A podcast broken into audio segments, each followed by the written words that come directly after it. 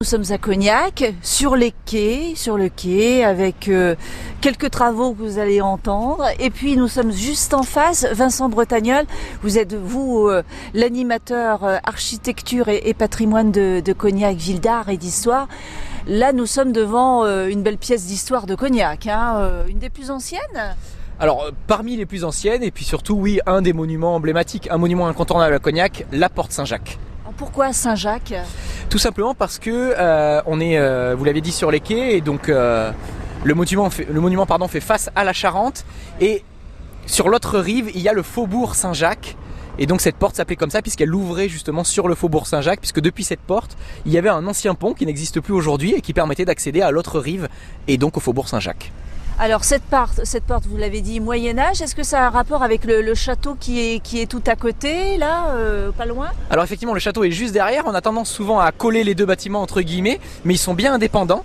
Il s'agit vraiment d'une euh, porte de ville c'est-à-dire que c'était une porte qui commandait l'accès à Cognac et euh, en fait il y avait des remparts au, au, Moyen Âge, à la fin du Moyen Âge à Cognac qui entouraient toute la ville. Ces remparts étaient percés de trois portes, la porte Saint-Jacques en était une. J'imagine que ça servait de péage pour... Euh, oui, effectivement, parce que vu que la porte commandait aussi l'accès au pont, sur le pont, il y avait des péages installés pour pouvoir, eh ben, pouvoir pénétrer dans la ville, bien sûr. Ça a servi de prison?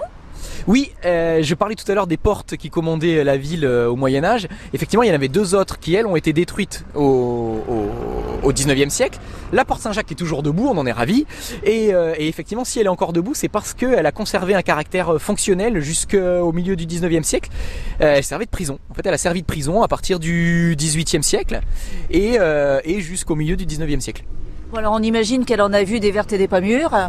Alors euh, oui, euh, c'est un lieu qui est chargé d'histoire et, d'ailleurs quand on, pénètre à l'intérieur, même si le site est aujourd'hui pas accessible au public, il y a encore pas mal de, graffitis, euh, de gravures dans les murs des anciens prisonniers et donc on se rend bien compte que le lieu a vécu entre guillemets. On espère, c'est un site qui est emblématique de Cognac. Les quais aujourd'hui ont été réaménagés et offrent un, très joli site de promenade et, donc on espère pouvoir dans, les années qui arrivent s'occuper de la porte Saint-Jacques par, enfin en tout cas on restaurant, la réhabilitant et on adorerait on adorerait pouvoir permettre au public euh, d'accéder à l'intérieur et à la terrasse. Alors ça, pour l'instant, euh, c'est loin d'être fait, mais, euh, mais c'est dans un coin de la tête de tout le monde à Cognac. Et évidemment, pour la ville d'art et d'histoire, ça fait partie de la collection patrimoniale estivale.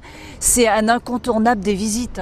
Oui, ça, évidemment, en tant que monument emblématique de Cognac, on peut difficilement passer à côté. C'est certainement le monument le plus photographié. Et puis, et puis au-delà de ça, il raconte, il raconte quelque chose de l'histoire de Cognac et, et une part importante de, de, de son histoire et de l'évolution de la ville, donc on peut difficilement passer à côté la Porte Saint-Jacques à Cognac.